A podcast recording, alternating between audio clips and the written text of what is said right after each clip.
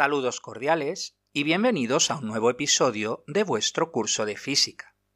Algunos oyentes me habéis preguntado por páginas donde descargar los exámenes oficiales para practicar. La verdad que no es difícil encontrarlos, basta una búsqueda en Google.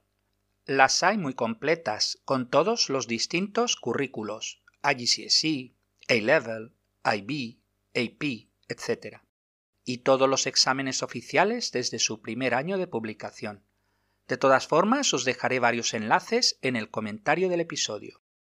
Pues hemos terminado el tema 5, un tema corto, al igual que el próximo tema, el sexto, titulado Fuerzas y Materia. Dedicamos, pues, este episodio al resumen de los conceptos más importantes del tema 5.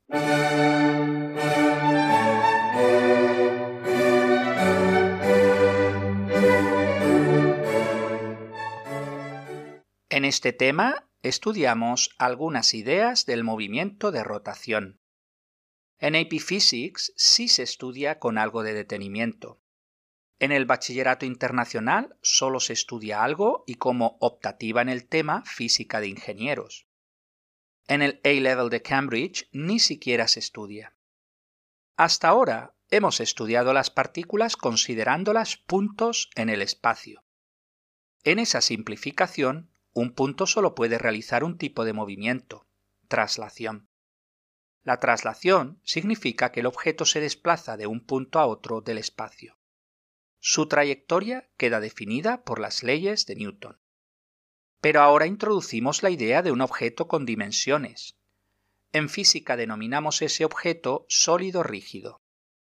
Un sólido rígido es indeformable y todas sus partículas mantienen sus posiciones relativas. En un sólido rígido, además de la traslación, tenemos otro tipo de movimiento, la rotación. Esto quiere decir que el objeto rota o gira un cierto ángulo alrededor de un eje. Todos conocéis el ejemplo de la traslación y la rotación de nuestro planeta alrededor del Sol. Así, decimos que la Tierra tarda 365 días en desplazarse alrededor del Sol y 24 horas en rotar alrededor de su eje. El eje de rotación de la Tierra está inclinado 23.5 grados respecto del plano de la eclíptica. Dicho plano es el camino aparente que traza el Sol sobre la esfera celeste en un año, visto desde la Tierra. Dicha inclinación es la causa de las estaciones del año, al provocar que distintas regiones de la Tierra reciban más o menos radiación solar.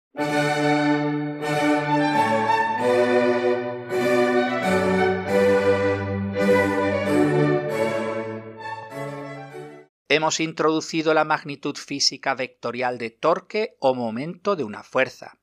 Su módulo es el producto del módulo de la fuerza por la distancia perpendicular desde el punto de pivote hasta la línea de acción de la fuerza.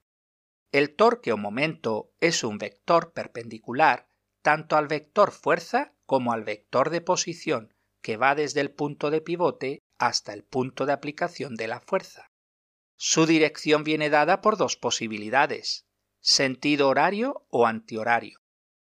El principio de momentos nos permite saber si un objeto girará o no. Para ello, la suma de todos los momentos en sentido horario debe de ser igual a la suma de todos los momentos en sentido antihorario. Si son iguales, se cumple el principio de momentos y el objeto no gira. Si no son iguales, no se cumple el principio de momentos y el objeto gira. Utilizamos momentos en muchas aplicaciones de la vida cotidiana. La llave inglesa, la puerta que gira, un cascanueces, el volante de un coche, la bicicleta, la carretilla de un obrero de la construcción, muchos de los equipos de un gimnasio, que nos hacen girar los brazos y piernas, las palancas y así un sinfín de ejemplos. La palanca es una máquina simple cuya función es transmitir fuerza y variar desplazamiento. Está compuesta por una barra rígida que puede girar libremente alrededor de un punto de apoyo denominado fulcro. En toda palanca actúan tres fuerzas. La potencia, que es la fuerza que aplicamos, la resistencia o el peso que queremos mover, y la fuerza de apoyo o fuerza que actúa sobre el fulcro y sentido contrario a las otras dos. Se clasifican en tres tipos. Palanca de primer grado. El fulcro está entre la potencia y la resistencia, logrando que la potencia sea menor que la resistencia. Palanca de segundo grado. La resistencia está entre la potencia y el fulcro, por lo que la potencia es menor que la resistencia. Palanca de tercer grado. La potencia ejercida está entre el punto de apoyo y la resistencia. La potencia es mayor que la resistencia, pero se logra ampliar la velocidad transmitida o la distancia recorrida por el cuerpo.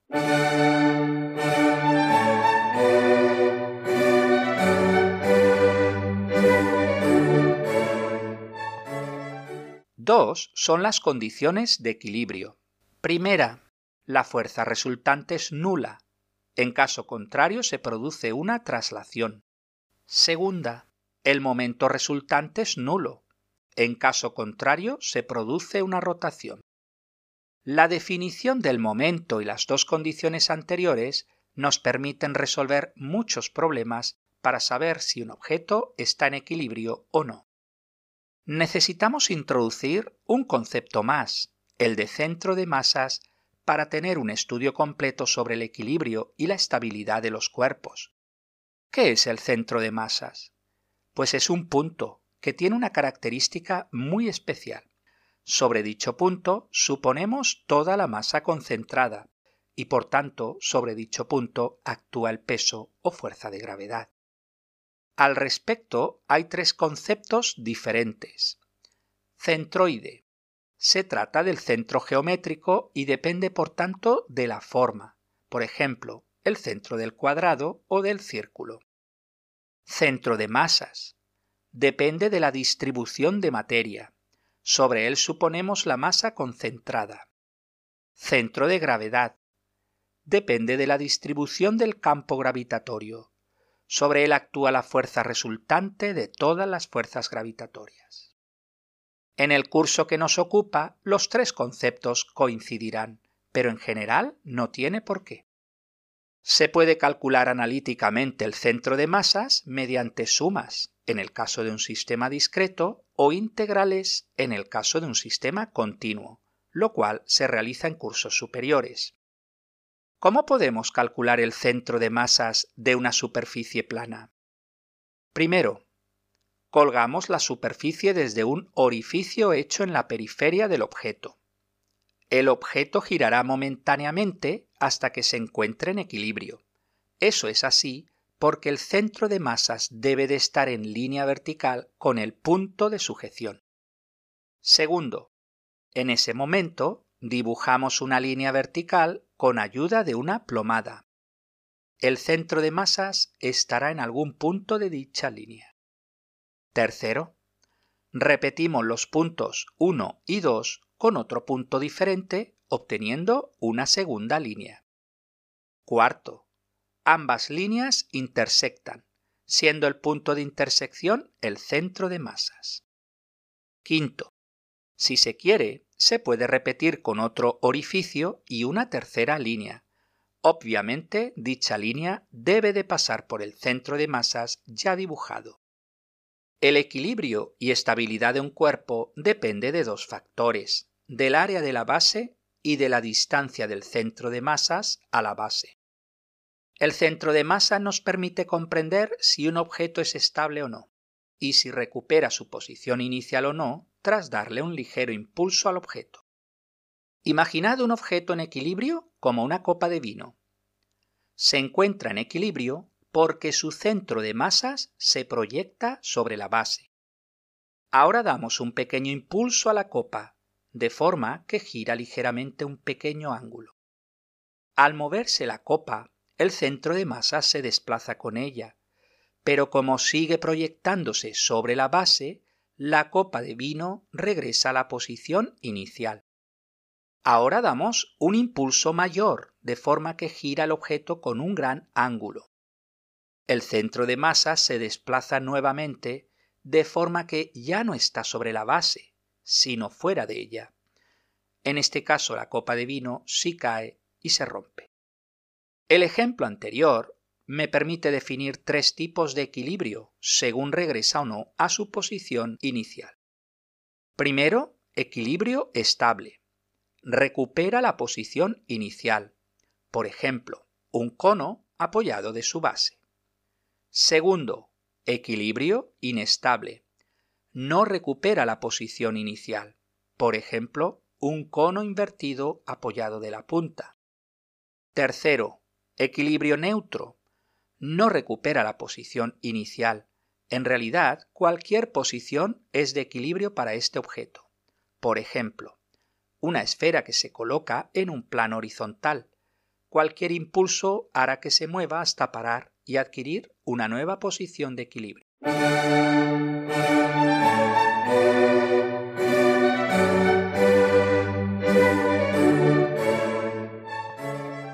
Veamos algunos ejercicios. Número 1.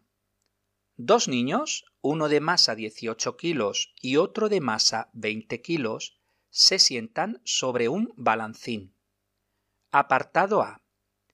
Indica dónde se sentarán los niños de forma que el balancín quede equilibrado horizontalmente. El niño de mayor masa, esto es, el de 20 kilogramos, debe de sentarse ligeramente más cerca del centro. Apartado B. ¿Cuál es la relación entre el momento causado por el niño A y el momento causado por el niño B?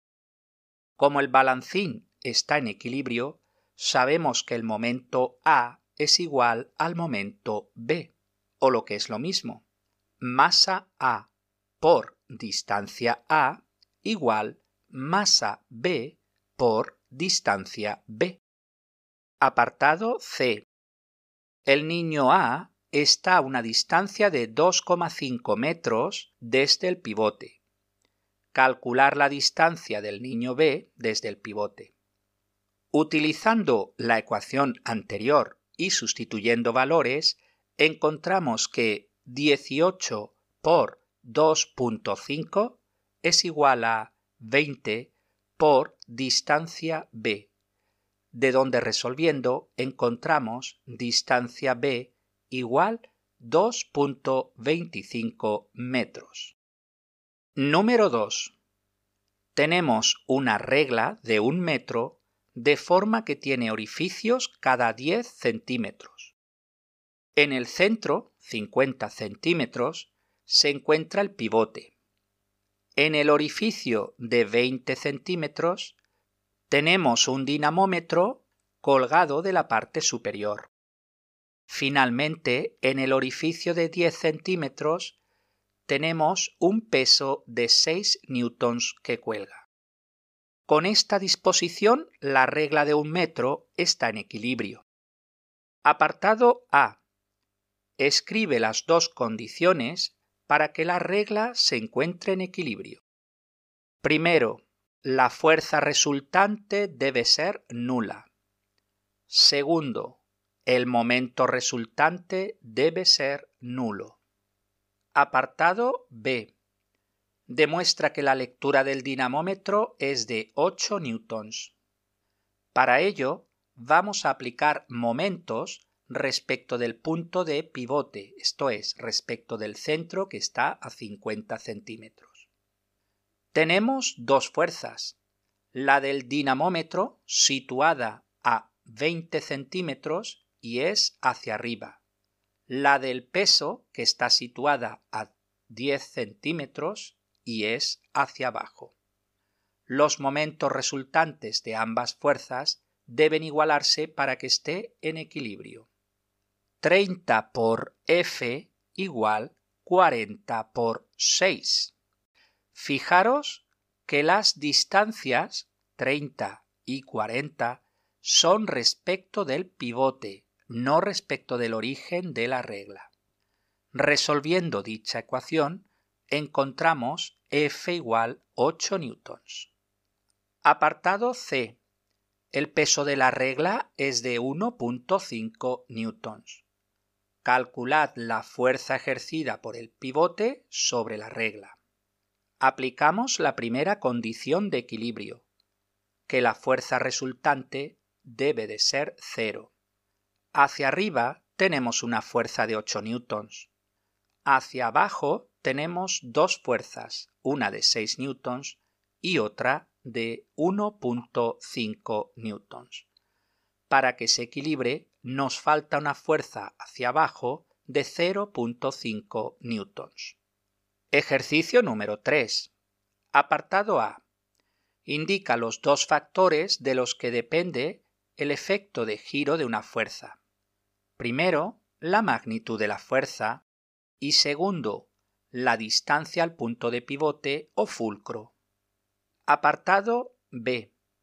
Una barra de peso W descansa sobre un punto de pivote P que no está en el centro, sino desplazado a la izquierda. Para que dicha barra se mantenga en equilibrio, aplicamos una fuerza F1 en el extremo izquierdo y una fuerza F2 en el extremo derecho. Apartado B1 indica las condiciones de equilibrio. Primero, que no hay fuerza resultante. Segundo, que no hay momento resultante. Apartado B2. Dicha barra está en equilibrio. F es la fuerza que ejerce el punto de pivote sobre la barra. Completa la siguiente ecuación sobre las fuerzas. F igual la respuesta es F igual F1 más F2 más W. Apartado B3. ¿Cuál de las cuatro fuerzas no ejerce un momento sobre el punto P? Evidentemente, la fuerza que está en el mismo punto P, esto es, la fuerza F. Ejercicio número 4. Imaginad un pequeño objeto al que se le aplican cuatro fuerzas. Una fuerza hacia la derecha de 6 newtons. Una fuerza hacia la izquierda de 15 newtons. Una fuerza hacia arriba de 12 newtons. Una fuerza hacia abajo, el peso de 12 newtons. Apartado A1. Indica qué le sucede al objeto. Puesto que la suma de fuerzas no es cero, nos indica que hay una aceleración, en este caso hacia la izquierda. Apartado A2. Dibuja una flecha que indique la fuerza que se debe aplicar para que el objeto esté en equilibrio. En este caso necesitamos una fuerza de 9 newtons hacia la derecha, ya que así tendremos fuerza total a la derecha 6 más 9, 15 newtons, y fuerza total a la izquierda 15 newtons, lo que nos da una resultante de cero. Apartado B. Imaginad un camión transportador de autos de dos pisos, que lleva dos autos en el piso superior.